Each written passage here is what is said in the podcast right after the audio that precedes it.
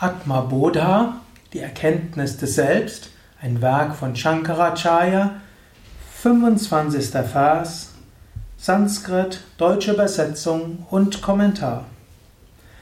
Atmana Satchidam Shascha Buddher Vritiriti Tvayam Samyojya Chavivekena Janamiti Pravartate durch das unterscheidungslose Verbinden dieser beiden, des Sein-Bewusstseinsaspekt des Selbst und der Gedankenwelle des Intellekts, entsteht die Auffassung des Ich weiß.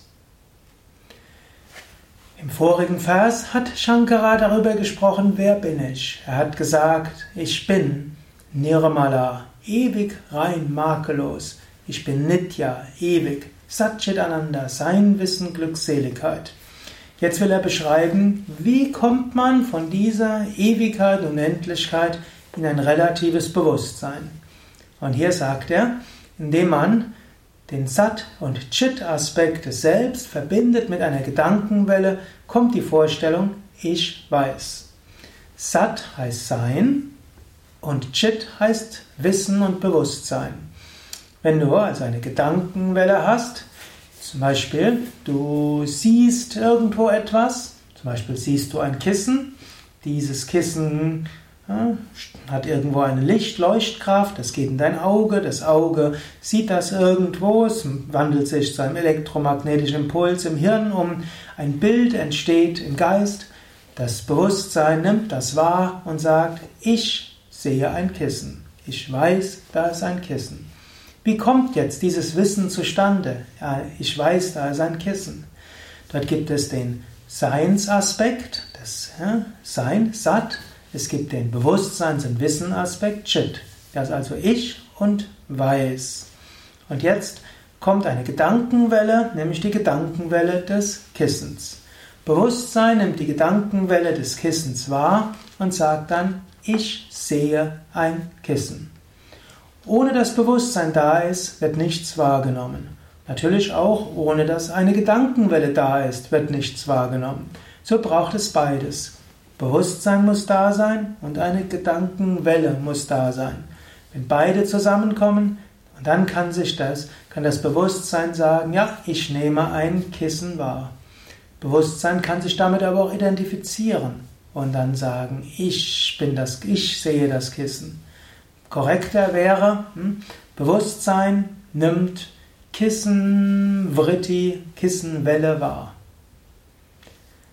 Mag etwas abstrakt klingen, ist aber trotzdem recht praktisch. Praktisch im Sinne von, wer bin ich? Ich bin Bewusstsein. Wie nehme ich die Welt wahr? Ich nehme die Welt wahr, indem die Welt äh, sich über die Sinne in meinem Geist manifestiert. Die Sinne, hört sich die Welt, spiegelt sich im Hirn, würden die westlichen Wahrnehmungspsychologen sagen. Die Yogis würden sagen, spiegelt sich in einer Gedankenwelle wieder. Und diese Gedankenwelle, die wird dann von dem Bewusstsein wahrgenommen. Und dadurch das Bewusstsein das wahrnimmt, sieht man etwas, weiß etwas.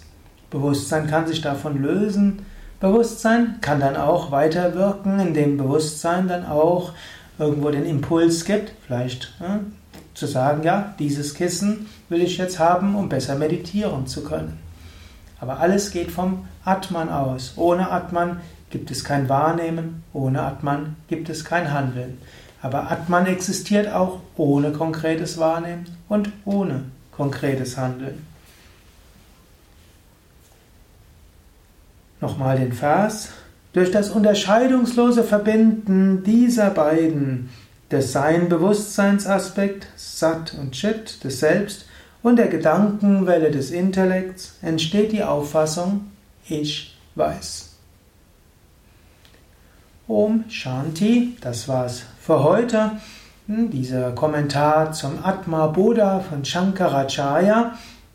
Mehr zum Atma Bodha findest du auf unseren Internetseiten www.yoga-vidya.de. Du kannst dort nachschauen und findest dort das volle Atma Bodha mit allen Versen auf Sanskrit, Devanagari, auch in der Übersetzung. Und du findest auch viel mehr über Shankaracharya und die Werke von Shankaracharya und alle Aspekte des Yoga. Alles auf www.yoga-vidya.de